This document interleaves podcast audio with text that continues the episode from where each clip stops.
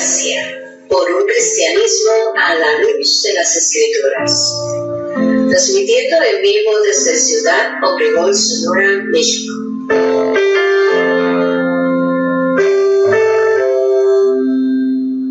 Vía fanpage Radio Gracia y en nuestra página de internet www.iglesiareformadagracia.com.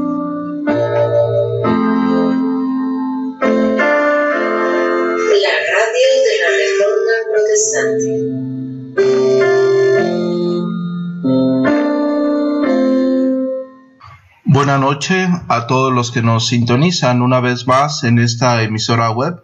Que la gracia de nuestro glorioso Señor Jesucristo esté con todos ustedes. Que nos conceda de su suprema bondad, sabiduría y misericordia cada día y que nos brinde la capacidad de conducirnos en sus sendas de paz, verdad y justicia.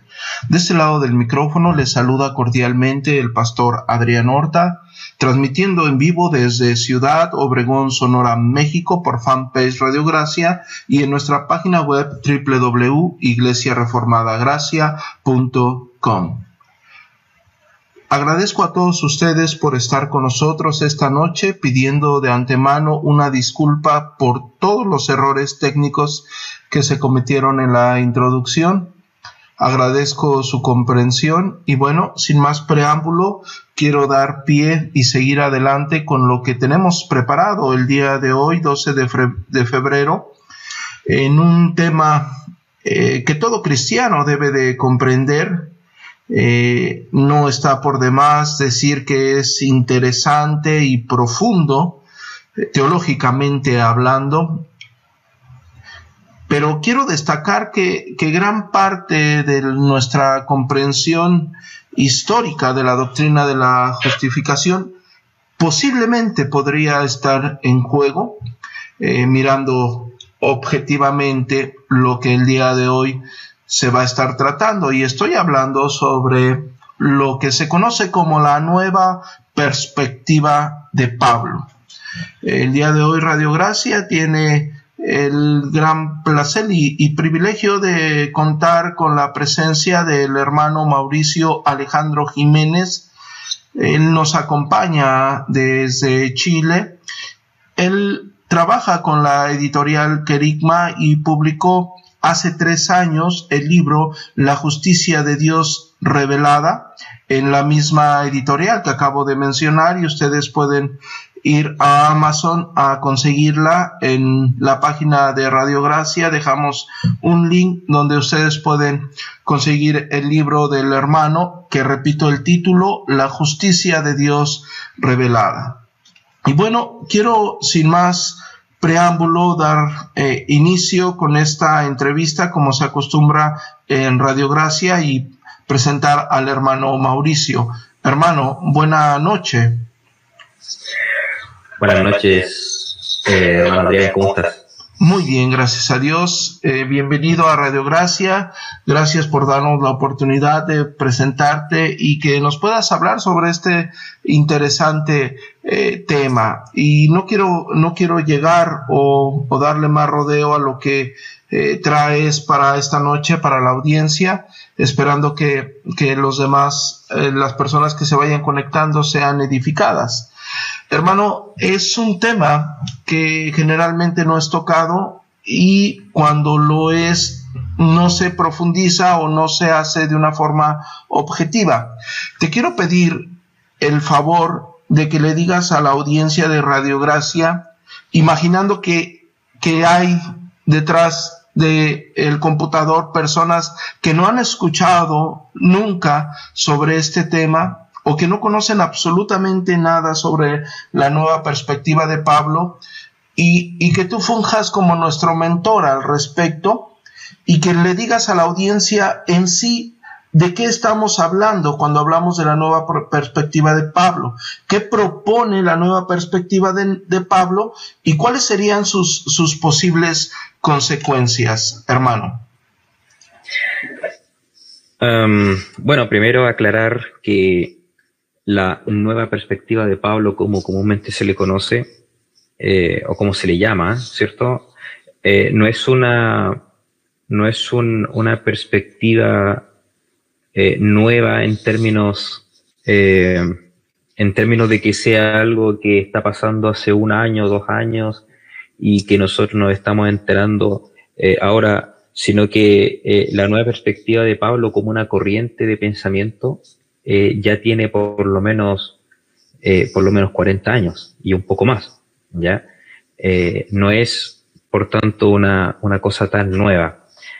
Eh, ¿Qué es lo que pasa? Que bueno, a nosotros en Latinoamérica generalmente las cosas no llegan bien tarde eh, y una de las cosas que no llegan tarde son los, debates eh, teológicos que se dan en el mundo anglosajón. Eh, y esta cuestión respecto a la nueva perspectiva de Pablo es algo que al día de hoy ya ha sido en cierto modo respondida con amplia bibliografía por diferentes eruditos por lo tanto, ni siquiera es ya un tema que se, que se debata tanto en el mundo anglosajón como, como sí se discutió en los años 70, años 80, 90 y principios del 2000. Em, bueno, pero sin embargo nosotros en Latinoamérica al parecer nos estamos enterando de, de la nueva perspectiva de Pablo hace algunos años, como que fuera una cosa novedosa, pero eh, como dije antes, esto es algo que ya tiene eh, varias décadas en realidad.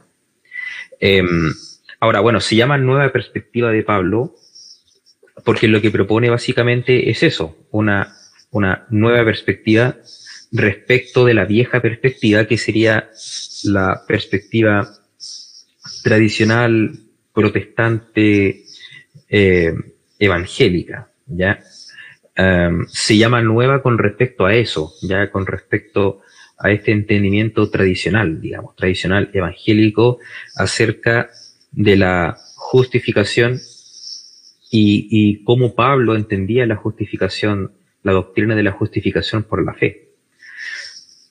Em, ahora, ¿qué es lo que propone la, nueva perspectiva de Pablo? Básicamente lo que la nueva perspectiva de Pablo propone es un entendimiento eh, diferente al tradicional acerca del judaísmo de la época de Pablo, o, más bien hablemos del judaísmo del segundo templo. Ya el, segundo templo, el concepto de judaísmo del segundo templo comprende desde la, reconstrucción del templo, ¿cierto? Eh, en, tiempos de, de, Edras, ¿no? Hasta la destrucción del templo en el año 70 después de Cristo. Ya todo, todo ese periodo eh, se conoce como el periodo o el judaísmo del periodo del segundo templo. Entonces lo que, lo que mm, hace esta nueva perspectiva de Pablo es eh, reinterpretar el judaísmo del segundo templo y particularmente el judaísmo de, los tiempos de Pablo, eh, reinterpretarlo y, a la luz de esa reinterpretación interpretar a Pablo en sus, en sus eh, epístolas, principalmente romanos, gálatas o filipenses también, eh, respecto de la cuestión acerca de la justificación y las obras de la ley. Em, tradicionalmente, tradicionalmente, y esto es una herencia, eh, una herencia de Lutero y de los y de los reformadores de la primera y segunda generación al menos, tradicionalmente se ha creído que, que los judíos de la época de Pablo ya eh, practicaban una religión basada en los méritos. Ya la, tesis básicamente era esta, que los judíos de la época de Pablo, los judíos eh, no cristianos, ¿cierto? O, los retractores de Pablo, eh, a quienes Pablo alude cuando escribe Romanos, cuando escribe Gálatas, por ejemplo, estos, estos, judaizantes, ¿cierto? Algunos de, algunos de ellos sí eran judíos que habían abrazado la fe cristiana, pero todavía tenían eh, eh, algunos conceptos judíos que consideraban que era, era necesario que los gentiles también siguieran para poder justificarse. Bueno, eh, la, la, la, tesis que se sostiene de Lutero, ¿cierto?, es que em, estos judíos creían que uno podía justificarse ante Dios haciendo buenas obras. ¿Ya? uno hacía buenas obras y a través de las buenas obras uno puede entonces justificarse. Y lo que Pablo hace es decir, no, uno no, no, se justifica por las buenas obras, uno se justifica ante Dios únicamente por la fe. Ya ninguna buena obra es eh, meritoria, o, perdón, es suficiente como para que uno pueda presentarse justo delante de Dios. La, la salvación Dios la regala, no es por mérito y es solamente por fe. Y Pablo escribe entonces sobre la justificación por la fe como una respuesta a este supuesto de que los judíos de su época enseñaban entonces que uno se podía justificar y se debía justificar ante Dios haciendo buenas obras. Em, bueno, ese, ese, ese concepto, ya esa, esa idea em, de cómo pensaban los judíos de la época de Pablo, es la, la idea que va a ser después eh, revisada por algunos autores desde principios del siglo XX, pero va a ser principalmente, principalmente con el ensayo de Ed Sanders en, el año 1977, eh, que esta, esta tesis va a ser cuestionada, va a ser eh, desarmada, por así decirlo, eh, y por consiguiente va a ser replanteada en, en, lo que era realmente el judaísmo de la época de Pablo. ¿ya? por eso es súper importante entender que cuando hablamos de la nueva perspectiva de Pablo, estamos hablando de un enfoque que tiene dos tiene dos aspectos esenciales, ¿cierto? Eh, cómo entendemos el judaísmo de la época de Pablo, el, eh, judaísmo del segundo templo, y segundo, ¿qué hizo Pablo decir con justificación por la fe eh, en el contexto de este judaísmo del segundo templo, en, a la luz de la tesis de estos estudiosos ya en el siglo XX? Ya.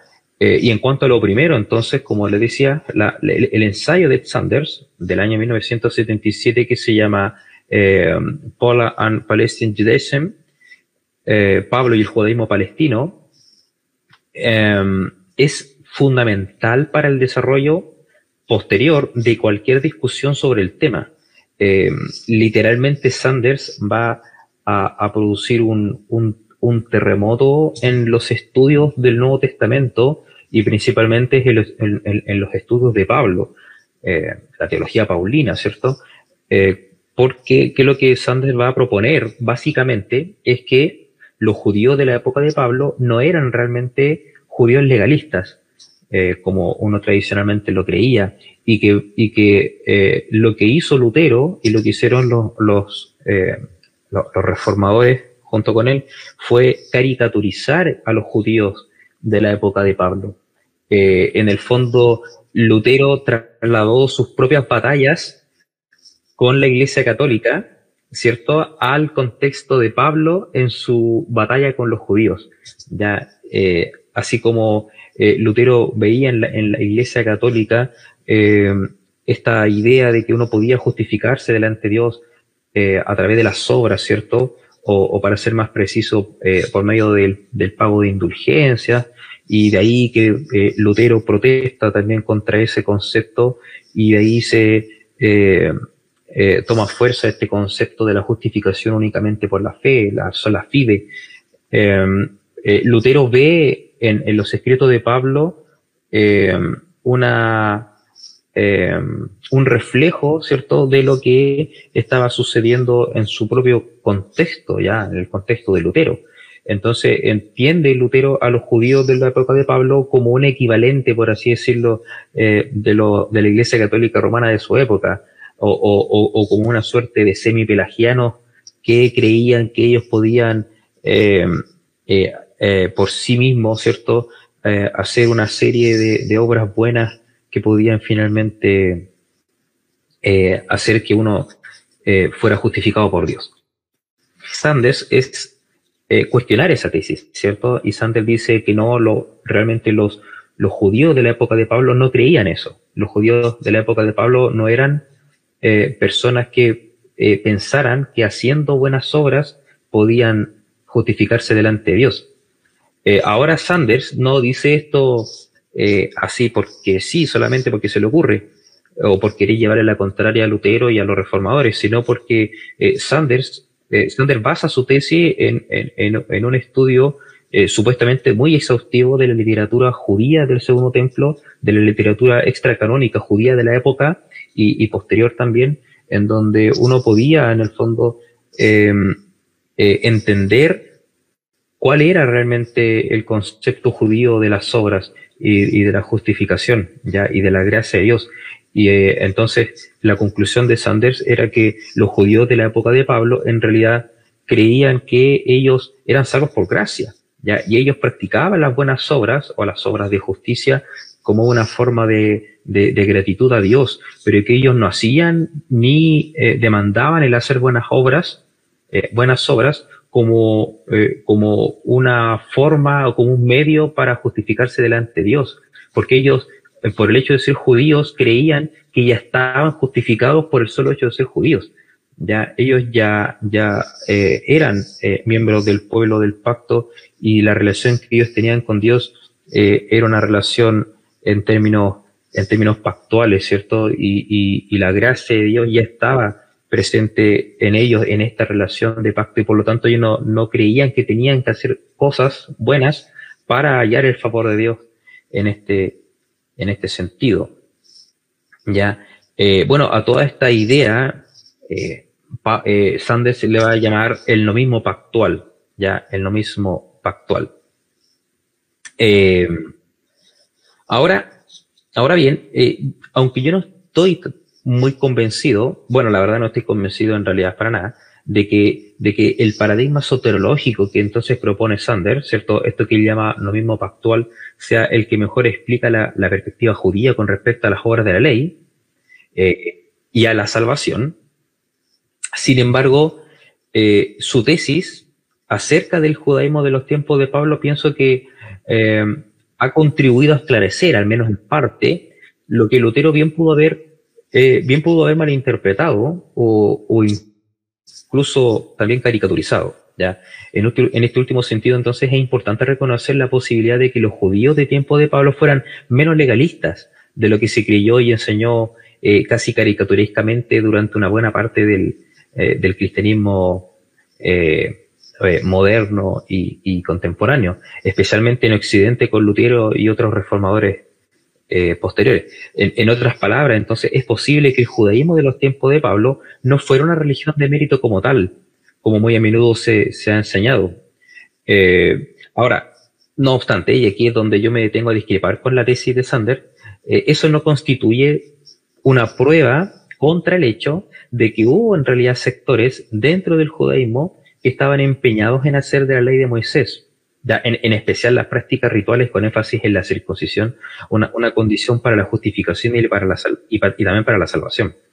Em, eso creo que, está eh, súper claro, especialmente en las propias palabras de Pablo, en, Romanos 3.20, Romanos 3.28, Romanos 9.30, em, eh, creo que refuerzan esta idea.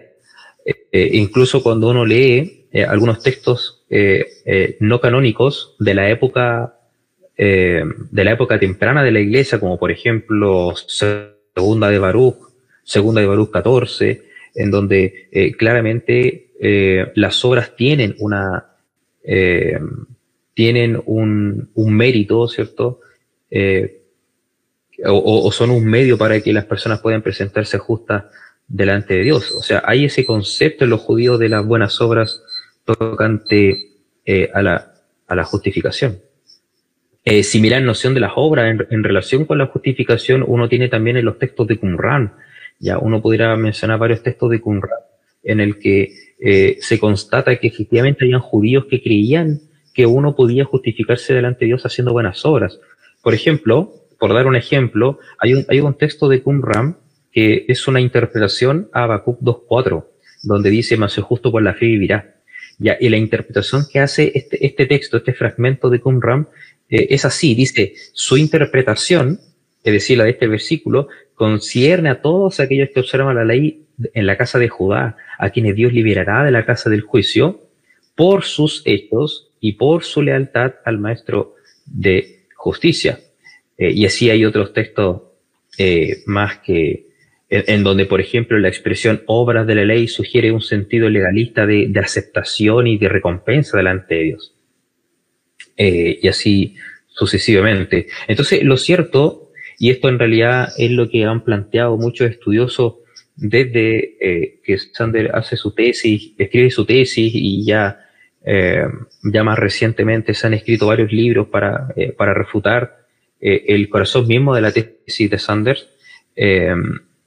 Lo que ahora nosotros podemos decir ya con bastante seguridad es que en realidad el judaísmo palestino del tiempo de los apóstoles no era en realidad una cosa monolítica o, uniforme, sino que era bien variada en realidad y, era bien compleja en lo que respecta a su teología.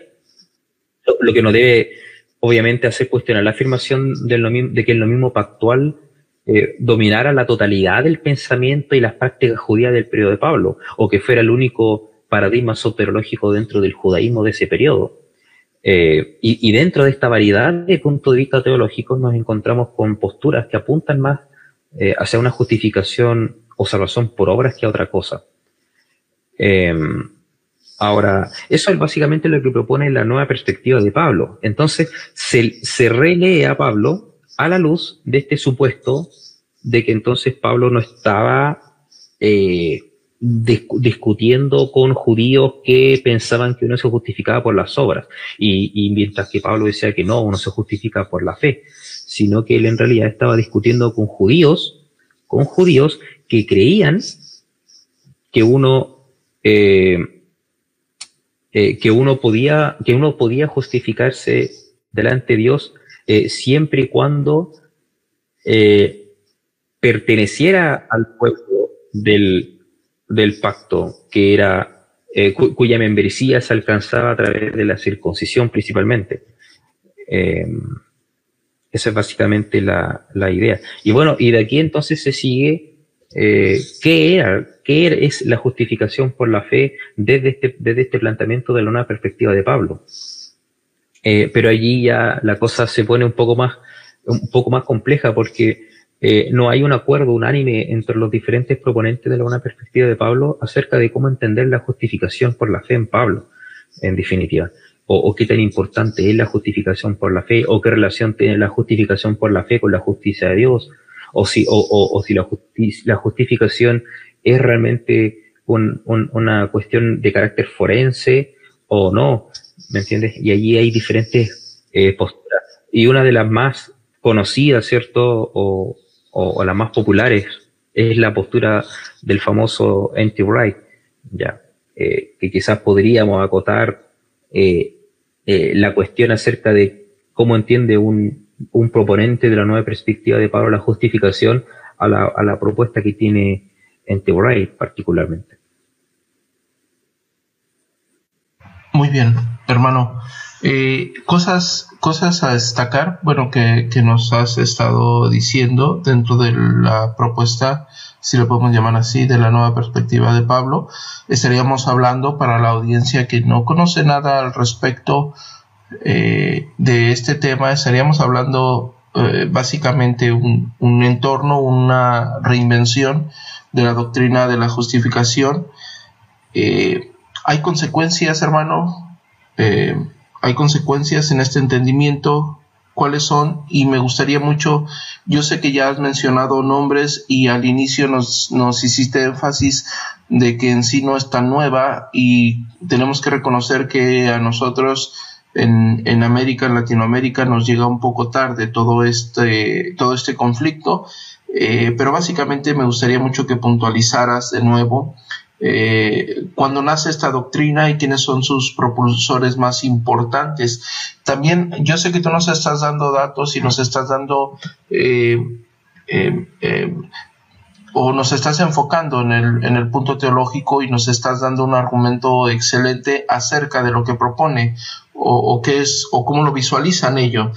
Eh, sin embargo, también me gustaría mucho que le dijeses a la audiencia eh, eh, qué libros sus proponentes y a qué libros pueden acudir para, para poder abastecer más el conocimiento al respecto, ya que en una hora de programa va a ser muy limitado lo que tú nos vas a poder abarcar sobre este tema, hermano.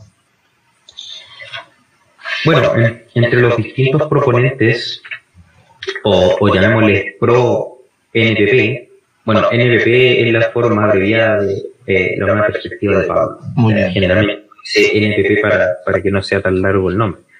Em, yo me, bueno, mencioné a Sanders, que Sanders es básicamente el, el, el, el, principal exponente, ¿ya? O el, que pone los, los, cimientos de la nueva perspectiva de Pablo con su, eh, con su eh, eh, tesis, ¿cierto?, acerca del judaísmo palestino de la época de Pablo y esto que él llama, esto que llama el mismo pactual, ya este, este va a ser el fundamento, a partir del cual se va a construir esta, esta torre de la nueva en la que van a haber, por supuesto, diferentes eruditos y escritores que van a adherir a esta postura con algunos matices entre ellos, eh, pero con muchas cosas en común. ¿ya? Y uno, uno de los autores eh, importantes eh, en el contexto de la nueva perspectiva de Pablo es sin duda alguno James Dunn.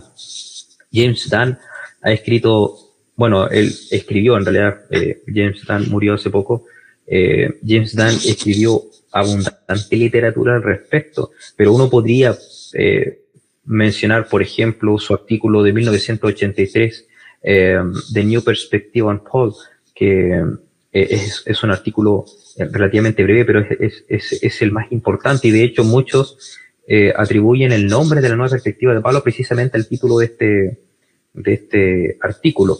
Ya, aunque, aunque Dan reconoce que él escuchó esta, esta, estas palabras primero a, a, a bueno, sea quien sea el que, el que le haya dado el nombre a la nueva perspectiva, Pablo, lo cierto es que este artículo de, de James Dunn es, clave también. Ahora, James Dunn, como dije, eh, escribe prolíficamente sobre esta, este tema, pero quizás uno de los libros más, más importantes de James Dunn en este sentido sería su teología del apóstol Pablo, eh, que está en inglés, ¿sí? Eh, pero se llama así, la teología del apóstol Pablo, del año 1998. Eh, otro autor que también lo mencioné hace un rato y que es muy, pero muy conocido es eh, eh, N.T. Wright, ¿cierto? N.T. Wright eh, también ha escrito abundantemente sobre teología paulina y, y, en distintos artículos, ya sea artículos para diccionarios eh, de teología o artículos para revistas especializadas eh, o en ensayos diversos, ¿cierto? Él ha plasmado también sus ideas, pero destacan, por ejemplo, eh, su libro de, del año 1997, eh, What's, really, eh, What's, What's Paul Really Say, ya que es algo así como eh, ¿qué dijo realmente Pablo? Sería como la traducción, pero que se tradujo de hecho al, al, al español por CLIE en el año 2002 con el título El verdadero pensamiento de Pablo. Ya, casi todo aquí lo conocen como el verdadero pensamiento de Pablo, pero eh, en realidad el título en inglés era algo así como eh, ¿qué dijo realmente Pablo? Ese libro es, eh, si bien es cierto, apenas una introducción, apenas, apenas un acercamiento a una introducción de la teología paulina, es también importante en términos de entender a, a, a N.T. Wright en este asunto. Ahora, N.T. Wright también va a escribir un libro sobre la justificación en el año 2009, eh, en, respuesta, en respuesta a un libro que va a escribir John Piper eh, en el año 2007. Bueno, para, para, para, ordenar un poco la idea, cuando, cuando eh, Wright escribe este libro, ¿cierto? What's Paul Really Say, en el año 97, eh, algunos años después, bueno, para ser más exacto, 10 años después, eh, John Piper escribe un libro en respuesta a ese libro, ¿ya? Y este libro que escribe John Piper se llama El futuro de la justificación, una respuesta a N.T. Wright. Bueno, lo estoy traduciendo porque el, texto, el libro también está en inglés. Ya, él, lo publica en el año 2007, pero eh, dos años después, N.T. Wright publica un libro para responder a, para responder a John Piper. Y este libro se llama on Paul Vision se tradujo hace muy poco, hace muy poco al, al, al castellano y está publicado ya eh, como justificación el plan de Dios y la visión de Pablo, que tradujo Juan 1 Ediciones, está para su en, en español. Eh, bueno, de, de, de Sanders y de James Dunn eh, traducido al español sobre esta temática prácticamente no hay nada, ya eh, todo lo que hay está en inglés. Lo mismo otros autores que si bien es cierto no son tan destacados dentro de este movimiento como los que mencioné, Sanders, Dam y, y Bright, hay otros autores que también han escrito desde, una, desde la nueva perspectiva de Pablo, son pro NPP, como por ejemplo Frank Matera, él tiene un comentario en los Gálatas, eh, en donde plasma esta perspectiva. Ken Ginger, por ejemplo, tiene un libro que se llama The New Perspective on Paul, eh, una introducción del año 2011. Eh, Don Garlington tiene también un libro que también está en inglés, pero su título es algo así como En defensa de la nueva perspectiva de Pablo, ensayos y revisiones. Ya, a ver, Ray Sannen, por ejemplo, tiene uno que se llama Pablo y, la ley, de 1983. Eh, bueno, esos son algunos de los autores que se me vienen en este minuto a la mente, eh, que escriben desde la nueva perspectiva de Pablo, son pro eh, nueva perspectiva de Pablo. Ahora también se han escrito abundantes libros, quizás en, cantidad más libros para refutar la nueva perspectiva de Pablo que para defenderla. ¿ya? Y en ese sentido, sí, se han escrito muchos libros eh, por mencionar algunos solamente, por mencionar algunos de, de los mejores, eh, está el de eh, Thomas, Thomas del, del, año 93 que se llama, traducido sería algo así como La ley y su cumplimiento, ¿ya? una teología de Pablo de la ley, algo así sería el título en, español, de, de Thomas Scheiner. Frank Thielman también, eh, que él es muy, muy conocido por su eh, teología del Nuevo Testamento. Él tiene un libro que se llama eh, Paul on the Law, ¿ya? Pablo y la ley del año 1994. pero también tenemos libros ya pasando el 2000, por ejemplo, está el libro de eh, Sion Kim, Pablo y la nueva perspectiva de la, nueva perspectiva del año 2002. Y, hay, y hay un libro en particular que es de hecho, son dos libros, son dos libros eh, bastante voluminosos que fueron eh, editados por, por Donald Carson. ¿sí? Eh, Donald Carson es, bastante conocido acá.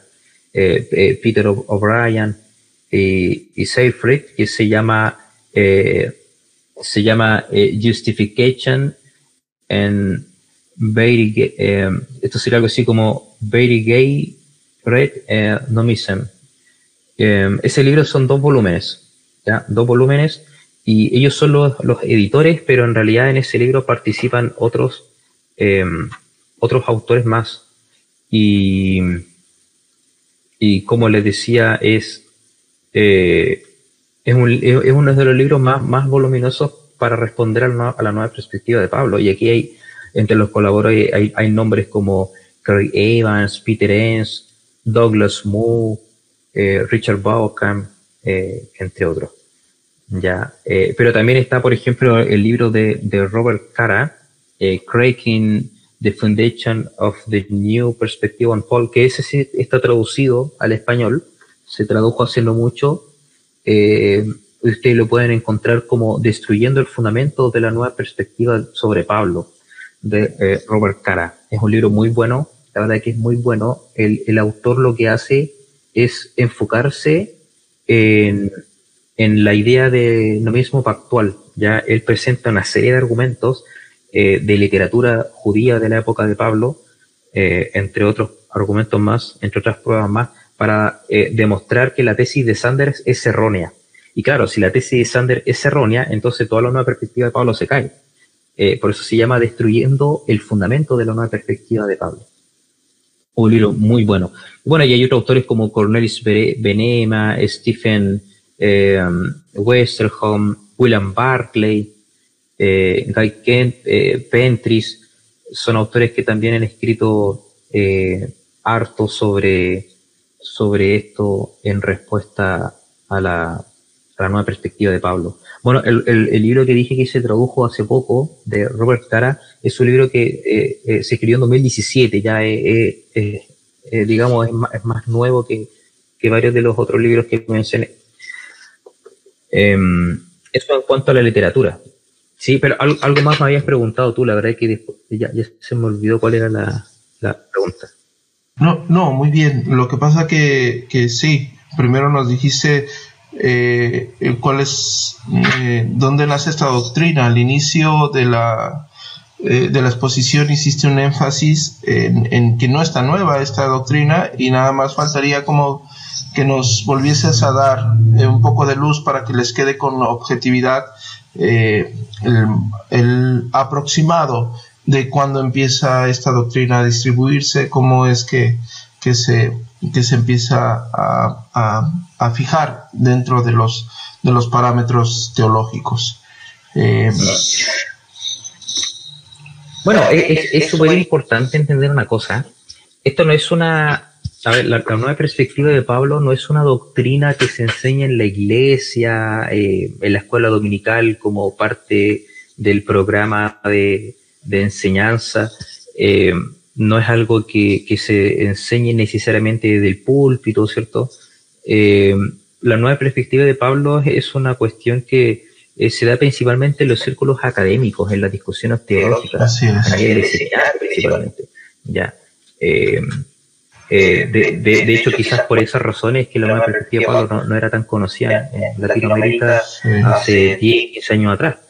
Eh, cuando hace 10, 15 años atrás eh, ya se habían escrito la mayoría de los libros que yo mencioné. Eh, ¿Por qué? Porque esto sucede, estas discusiones suceden más en el nivel de aula, ya en, dentro de ese, de ese escenario de las discusiones académicas entre, entre los distintos eruditos. no es algo que trasciende más allá a, a, nivel eclesiológico como tal. Ya, aunque por supuesto que pueden haber casos de, de estudiosos hermanos que abrazan la nueva perspectiva de Pablo y la llevan a la iglesia. ¿me entiendes?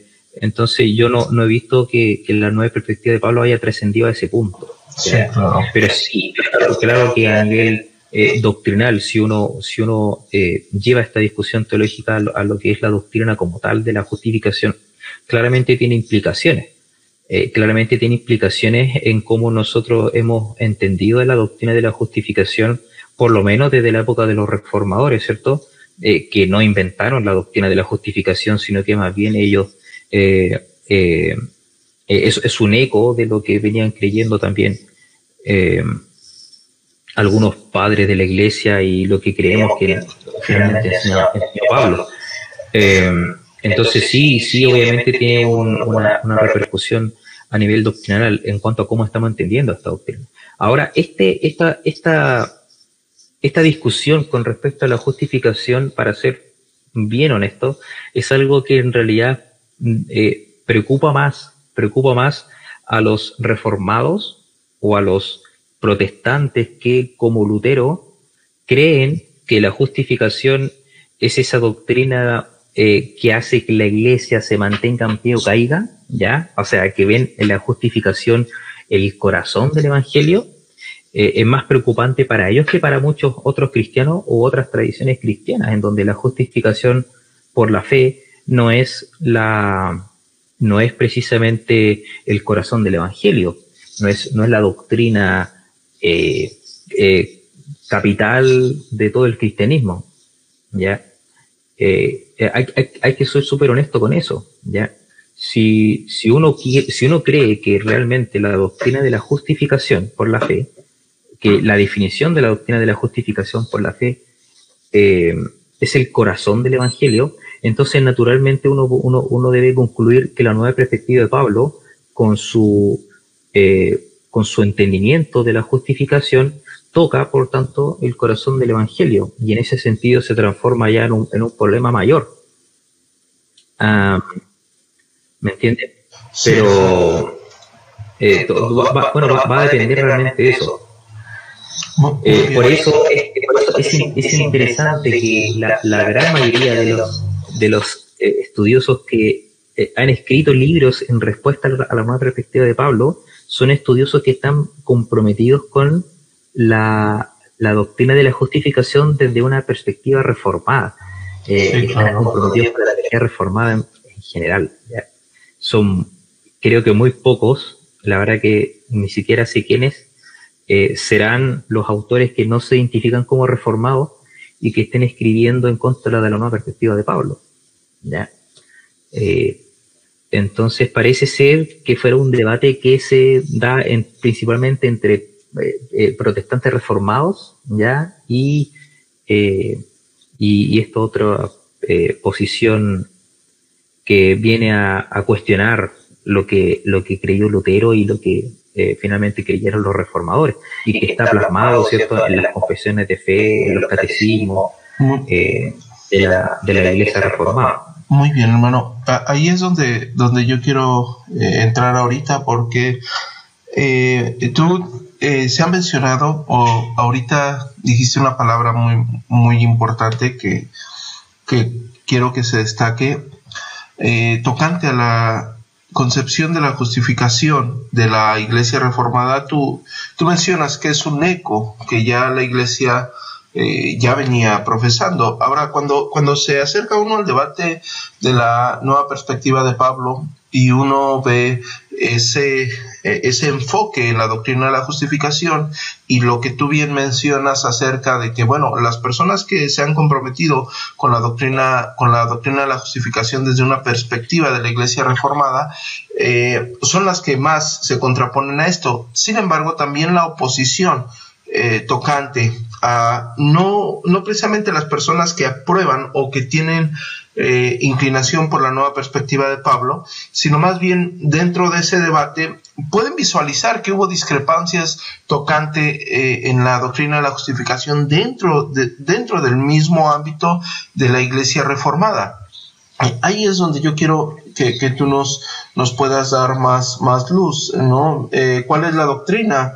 De la justificación realmente de la iglesia reformada si es que existe un, un ámbito abismal en la concepción de la misma entre ellos mismos dentro de sus confesiones y, catecismos, hermano. Mira, eh, si, hay, si hay una doctrina en la que eh, las distintas confesiones eh, históricas, ¿cierto? Y aquí cuando decimos iglesia reformada, quiero decir iglesia surgida de la reforma, ya aquí ocupo el término en ese sentido, eh, eh, este es un punto en el que hay bastante unanimidad. O sea, si uno, si uno lee la, eh, las confesiones luteranas, si lee las confesiones eh, de las iglesias reformadas como tal, ¿cierto? La iglesia escocesa, la iglesia presbiteriana, en la, la, la, confesión de fe de Westminster, ¿cierto? O incluso la confesión de Londres, que adoptaron la iglesia bautista en el siglo XVII eh, si uno lee el catecismo de Heidelberg o lee eh, los, catecismos mayor y menor de Westminster, eh, la confesión belga, vemos que hay una unidad en realidad con respecto a, cómo, cómo entendían la justificación por la fe, cómo se entendía la justificación por la fe. Y, y, básicamente el entendimiento este, que la justificación por la fe es esa doctrina que, que, nos enseña, ¿cierto?, que eh, eh, nosotros somos declarados justos delante de Dios únicamente por la fe eh, y que Dios nos imputa a nosotros la justicia de Cristo por la cual nosotros somos justificados. Ya, la justificación por la fe es una doctrina forense, es una declaración de justicia que Dios hace sobre aquellos que creen en, en Jesucristo.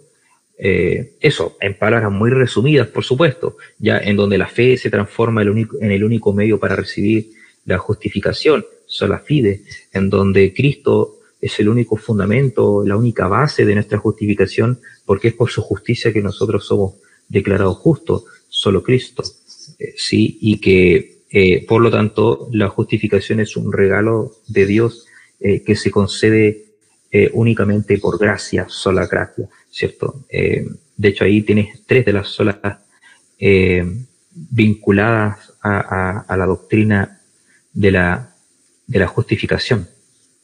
Em, entonces, eh, eso es básicamente lo que, lo que enseñan los, los credos y, los, y los catecismos. Por ejemplo, si uno se va al catecismo de Heidelberg em, a la pregunta 60, ya, la pregunta 60 es, ¿cómo eres justo ante Dios? Y, dice el catecismo eh, de Heidelberg en respuesta a Jesucristo. ¿Ya? Es decir, por la fe en Jesucristo, yo em, eh, soy justo delante de Dios, ¿ya? Em, entonces, eh, esa es eh, la cosa que se repite constantemente. Ahora, eh, si uno sigue leyendo la misma, el mismo catecismo de Heidelberg en respecto a esta pregunta, dice, dice, aunque mi conciencia me acuse de haber pecado gravemente contra todos los mandamientos de Dios, no habiendo guardado jamás ninguno de ellos y estando siempre inclinado a todo mal, sin merecimiento alguno mío, solo por su gracia, Dios me imputa y da la perfecta satisfacción, justicia y santidad de Cristo, como si no hubiera yo tenido ni cometido algún pecado, antes bien como si yo mismo hubiera cumplido aquella obediencia que Cristo cumplió por mí.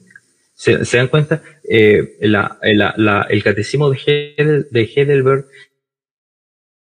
em, asume que eh, eh, nosotros somos justificados por la fe, pero que la justicia que hace posible que Dios nos declare justos, es decir, la justicia objetiva por la cual Dios nos declara justos, es la justicia de Cristo que se nos imputa a nosotros. Y eso, esa idea de la imputación de la justicia, nosotros la vemos no solamente en el catecismo de Heidelberg, la vemos, eh, eh, por ejemplo, en el, catecismo mayor de Westminster, la pregunta 70, pregunta 71, pregunta 72, pregunta 73, tocan, eh, eh, son preguntas relacionadas con la justificación y con la fe y tiene eh, la, misma, la misma idea, es el mismo concepto. La confesión de fe de Westminster en el capítulo 11 es exactamente lo mismo.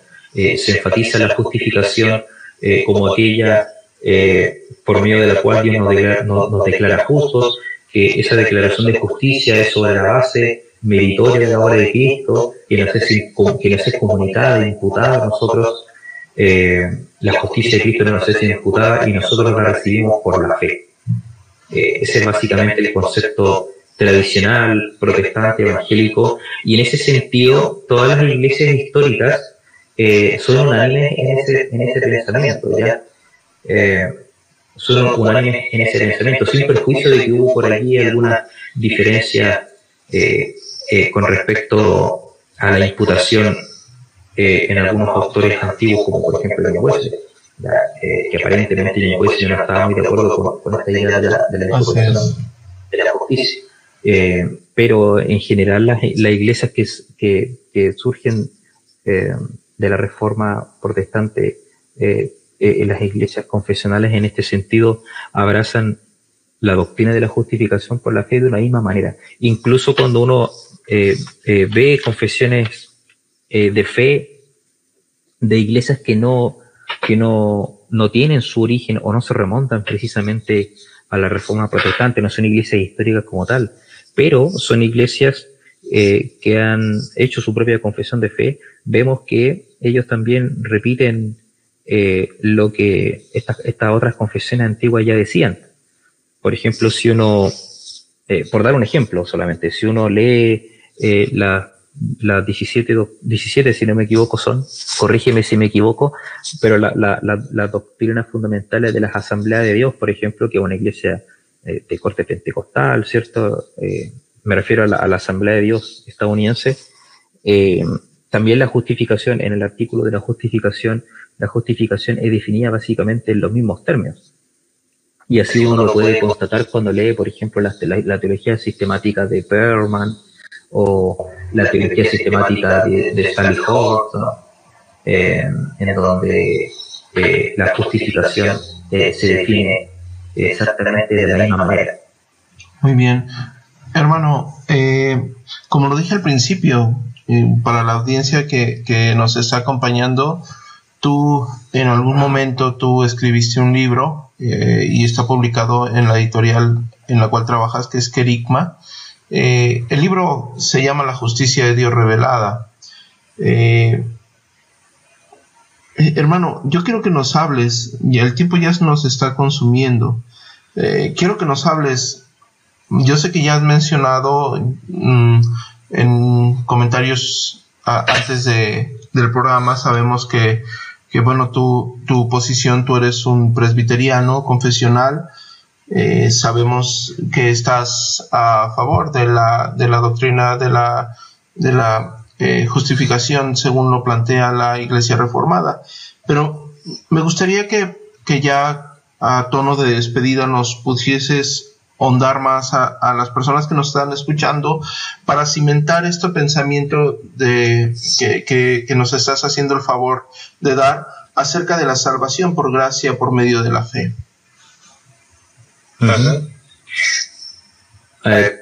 ¿Cuál sería la...? Sí, eh, eh, que nos pudieses dar, dar a profundidad una perspectiva más eh, sobre la salvación por gracia por medio de la fe. Bueno, la salvación por gracia por medio de la fe. La verdad es que nosotros creemos y, creemos que la Biblia nos respalda en esto, ¿cierto?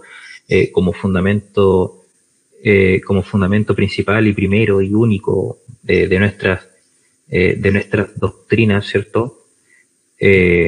como decimos nosotros, como nuestra regla de fe y práctica, eh, creemos que la Biblia nos respalda en este punto con respecto a, cómo nosotros entendemos la salvación. Creemos que la salvación, la salvación es un regalo que Dios eh, nos da eh, de gracia. Bueno, esto es, hasta, redundante, porque hablar de gracia es hablar, de hecho, de, algo que se regala y, por lo, y por consiguiente no es algo que uno obtiene de manera a modo de recompensa. Ya, la salvación no es una recompensa para los que eh, han hecho buenas cosas. Ya, la salvación no es una, no es una recompensa que Dios le da a las personas porque se portaron bien. La verdad es que la salvación es un regalo que Dios le da a pobres pecadores, eh, a pobres pecadores que eh, no tenían ninguna posibilidad de salvarse, exigiendo obras de méritos, ¿cierto? Obras de justicia, obras meritorias eh, no tenían ninguna posibilidad. Eh, nosotros creemos que entenderlas, para entender cómo la salvación eh, opera o cómo Dios ha obrado su salvación en nosotros, es importante primero entender cuál es la condición humana natural en lo que respecta a las cosas de Dios, en lo que respecta a la ley de Dios, en lo que respecta a los mandamientos, de las cosas santas de Dios. Creemos que el hombre está naturalmente corrompido, de que luego de la caída, ¿cierto? En la, caída, en la desobediencia de la pareja, Adán y Eva en el huerto, eh, toda la humanidad cayó juntamente con ellos eh, y cayeron eh, de, de, ese estado de inocencia original a un estado de pecado original que hace que el hombre nazca con una disposición positiva hacia el pecado ya y que llegada a la edad de la, de, la conciencia, a la edad de la responsabilidad, eh, el hombre comienza entonces a cometer actos que son eh, pecaminosos a la vista de Dios. Y creemos que el hombre natural tiene una tendencia, vale la redundancia, natural hacia el pecado, pero no así una tendencia natural a hacer el bien. El hombre, el hombre natural, como dice Pablo, no entiende las cosas eh, de Dios, ¿cierto? No las puede comprender porque solamente han de discernirse espiritualmente. Pablo se refiere al, hombre carnal, ¿cierto? Al hombre natural como alguien que tiene su entendimiento entenebrecido, que es esclavo del pecado, que está atado, ¿cierto? Eh, en las tinieblas de su, de su desentendimiento respecto de las cosas divinas. Entonces, en, ese es el estado natural del hombre y ese, y ese es el estado en el que todos los hombres nos encontramos. Entonces, si del hombre dependiera, eh, si del hombre dependiera eh, la salvación, la verdad es que nadie se salvaría, ¿cierto? Eh, porque el hombre eh, no busca a Dios de manera, de manera espontánea. el hombre esencialmente odia a Dios, ¿ya? El hombre es un ser que por naturaleza detesta las cosas de Dios, rehuye de las cosas de Dios. Y, esa reacción del hombre de rechazar a Dios, de alejarse de Dios, incluso uno la puede ver desde, la, desde el puerto del Edén ¿cierto? Cuando, cuando Adán y Eva comen de este fruto y, eh, y, y, por así decirlo, ese velo de inocencia les es quitado y ellos ven su desnudez y tienen vergüenza, nosotros vemos que la primera reacción de ellos cuando escuchan que Dios se pasea por el huerto no es salir eh, corriendo hacia su presencia y decir, oh Dios, sálvanos, ayúdanos, ¿cierto? Eh, leemos que la primera reacción de la pareja caída cuando escuchan que Dios se pasea por el huerto es esconderse. Ellos se esconden de la presencia de Dios porque tenían vergüenza. Y de hecho la reacción natural de ellos cuando descubrieron su desnudez fue, fue, fue eh, hacerse unas, eh, una prenda, ¿cierto?, con hojas de higuera para cubrirse. Ellos no buscaron a Dios para que Dios remediara el asunto, sino que ellos buscaron remediarlo por su propia cuenta. Entonces ya nosotros vemos que eh, el, eh, el, hombre desde Adán en adelante no tiene una tendencia natural de, de buscar a Dios. Entonces creemos, y esto es una, una, una doctrina muy, muy eh, reformada que, que lamentablemente muchos evangélicos rechazan, pero nosotros creemos que realmente el hombre natural está completamente depravado, está completamente corrompido eh, en la médula misma de su ser. ¿ya? El hombre no está corrompido eh, porque la corrupción sea algo esencial en el hombre. ¿Ya? Es decir, el hombre no es hombre porque peca. ¿ya? No es, no es un aspecto que define al hombre como tal. Pero sí es algo eh, que está tan arraigado en el hombre que no hay hombre que no peque. ¿ya? Y en su condición pecaminosa el hombre está destituido de la gloria de Dios, está privado de la gloria de Dios. Y es en ese sentido que nosotros vemos la justicia de Dios como aquella justicia misericordiosa que, nos, que eh, por medio de la cual Dios se acerca al hombre en un acto completamente eh, eh, de gracia, ¿cierto? sin ninguna obligación de su parte, sin que Dios se viera realmente presionado por alguna fuerza o, o, o obligación externa, ¿cierto? A, a, a mirar con misericordia a los hombres, ¿cierto? Sino que Él, eh, en un abrazo de misericordia, envía a su Hijo Jesús a morir eh, por nosotros. Eh, y nosotros por la fe le, recibimos a Él, le recibimos como nuestro Salvador. pero, pero para nosotros es fundamental entender entonces el estado original o natural del hombre antes de la conversión, antes de la regeneración, antes de que pueda eh, quizás tener una sombra eh, de, oh, perdón, una, una quiero decir, ah, ah, que puede tener una pequeña luz de entendimiento de las cosas o de las verdades eh, eternas.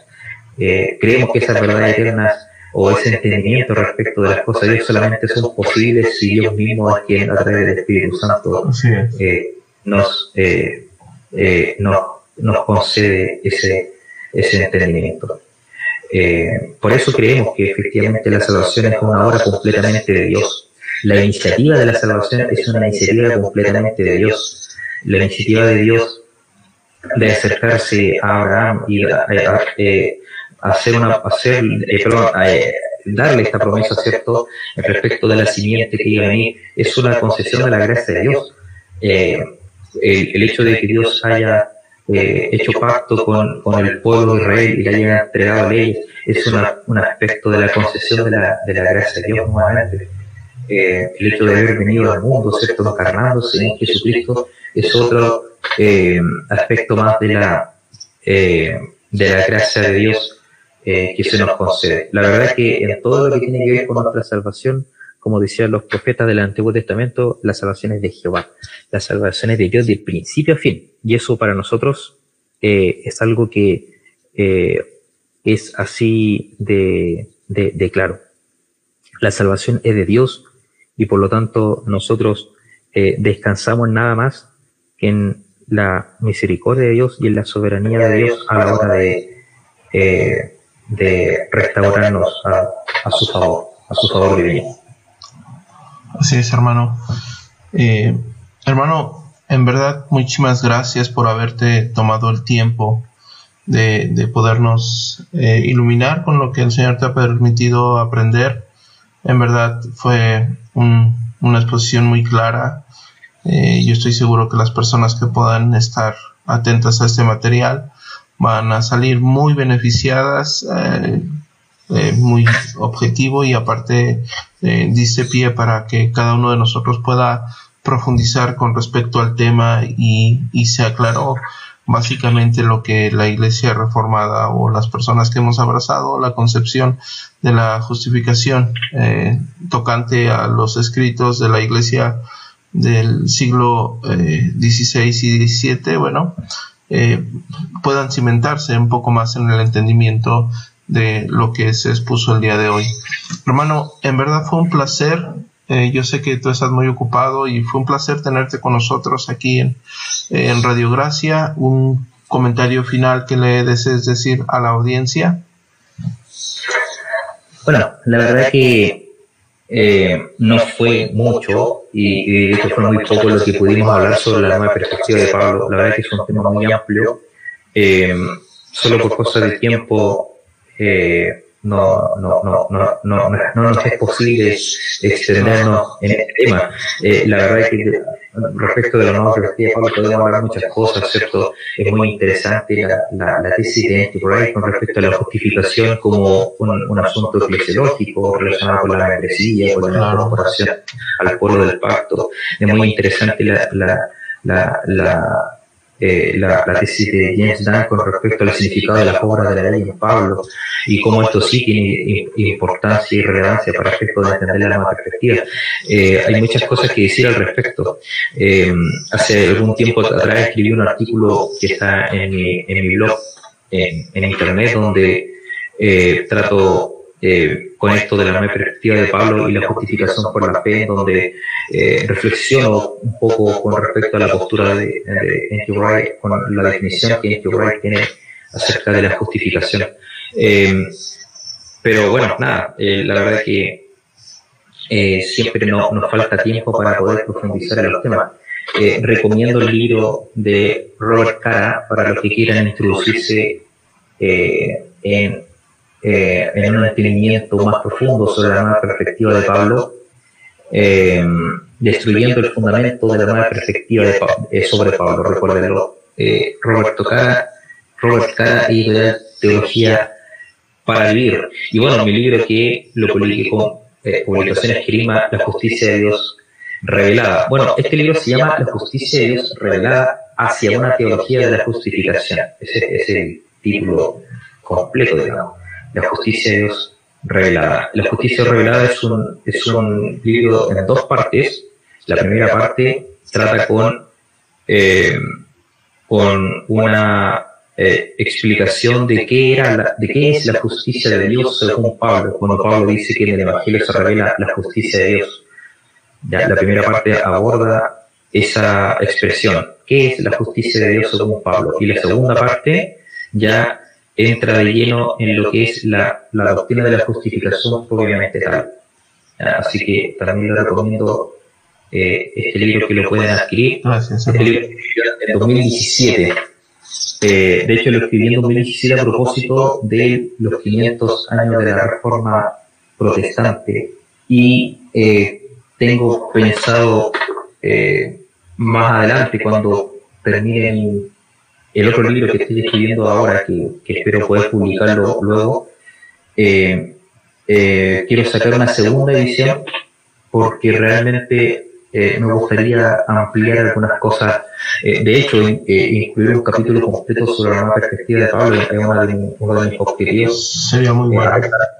A pesar de que trato con la nueva perspectiva de Pablo, pero de manera muy general, por ahí hago algunas reseñas a Brad respondo algunas cosas de Wright, pero, pero no me dedico mucho a la perspectiva de Pablo, así que creo que voy a hacerlo y eh, eso requiere otra edición. Por lo pronto, eso, eh, Dios mediante pueda yo publicar mi, mi, próximo libro luego que ya, ya llevo atrasándolo harto tiempo. Es un libro sobre la eh, doctrina de la elección y la predestinación. Eh, así que eso, nada que decir. Muchas gracias eh, Pastor Adrián, por, eh, por tu invitación. Eh, sé que fue poco, eh, pero espero que haya sido algo que pueda haber aportado a tu programa. Eh, bueno, no, hermano, al contrario, gracias por, por tu tiempo, en verdad es sí, el tiempo a veces no favorece como nosotros quisiésemos, pero, pero excelente, excelente material para el tiempo aparte das luz de algo que, que, casi no se habla y no solamente das luz, sino que invitas a, a, profundizar, dar las bases, dar las fuentes, eh, dar los medios.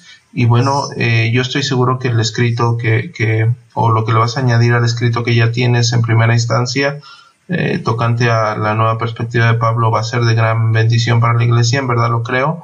Y, bueno, esperando también tu otra publicación sobre la doctrina de la predestinación eh, que de mi parte, y yo sé que de varios hermanos que nos están escuchando, eh, queremos que el Señor te siga bendiciendo grandemente con conocimiento, a fin de que, aunque se oiga un poco eh, egoísta, a fin de que nosotros salgamos beneficiados, ¿verdad?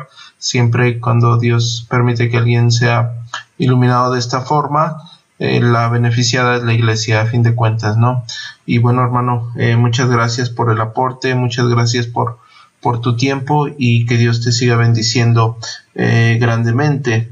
Y, y bueno, a todas las personas que nos escucharon, que nos sintonizaron una vez más en esta emisora web, les deseamos que la gracia de nuestro glorioso Señor Jesucristo, esté siempre con todos ustedes, que les conceda de su suprema bondad, sabiduría y misericordia cada día y que nos brinde a todos la capacidad de conducirnos siempre en sus sendas de paz, verdad y justicia.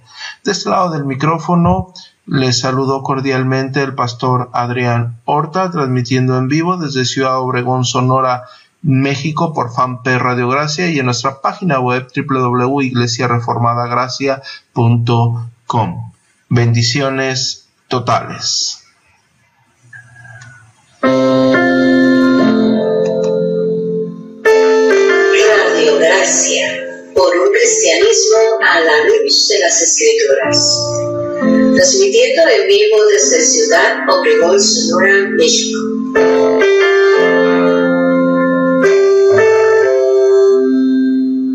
Vía fanpage Radio Gracia nuestra página de internet www.iglesiareformadagracia.com.